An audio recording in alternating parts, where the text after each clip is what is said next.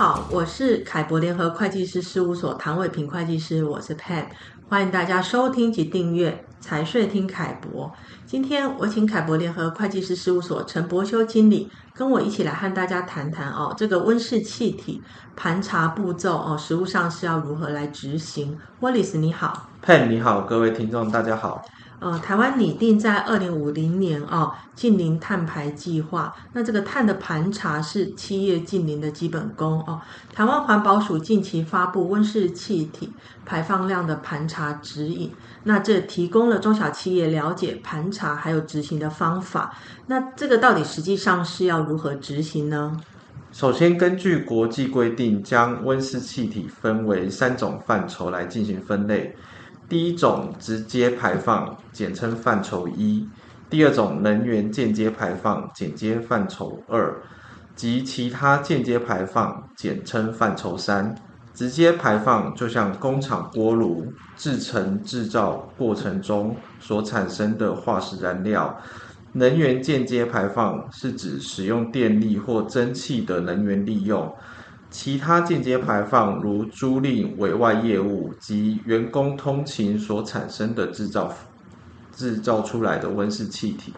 那刚刚 Wallace 提到温室气体的三种范畴哦，目前环保署纳管事业哦，还有经管会指定要揭露对象哦，是要求执行这个范畴一的直接排放。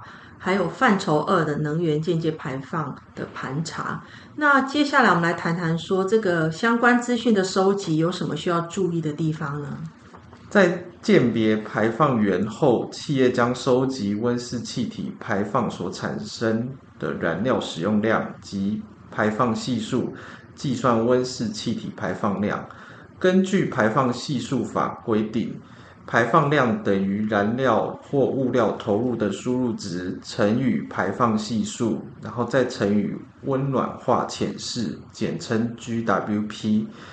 企业应对于各个排排放源的排放量进行量化，量化数据的选择及温室气体排放量清测品质管理及资讯管理部分，都应制定内部控制流程。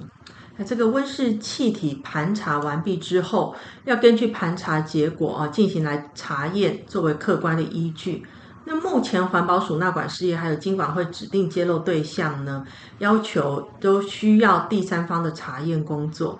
那公司内部在推动上哦，还有实际执行上，呃，可以怎么样来进行呢？公司在执行温室气体盘查工作。所需要的数据及资讯来源都仰赖公司各个部门的收集及辨识，因此建议公司由高阶主管来推动成立专案小组。再者，可以分为下列五个步骤来执行。第一个步骤，边界的设定。盘查的边界设定是在确定盘查的范围，那边界设定的方式取决于所依据的盘查规范。第二步骤是排放源鉴别，也就是我们上面提到的温室气体分类的范畴。第三个排放量量化，最常的计算方式为排放系数法。第四种数据品质管理，企业应该借由建立企业内部盘查资讯控制制度，来确定温室气体相关数据的盘查品质及不确定风险。第五个步骤是撰写盘查报告，企业将温室气体盘查程序及相关内容文件化后，并撰写盘查报告。呃，其实企业啊，对于温室气体盘查哦，这个要求其实已经是世界的趋势。那再加上台湾的主管机关也开始发布相关的规范，那后续呢，供应链啊，包括客户也可能会要求企业来出具相关温室气体盘查的数据。那所以企业呢，必须了解啊，跟管理这个温室气体的相关风险，才能确保长期的竞争优势，也才能够呃遵循这个国家。呃，或区域啊，这个温室气体排放的一些方案啊。那针对这个议题，大家如果相关问题，欢迎直接洽询凯博联合会计师事务所。谢谢大家今天的收听。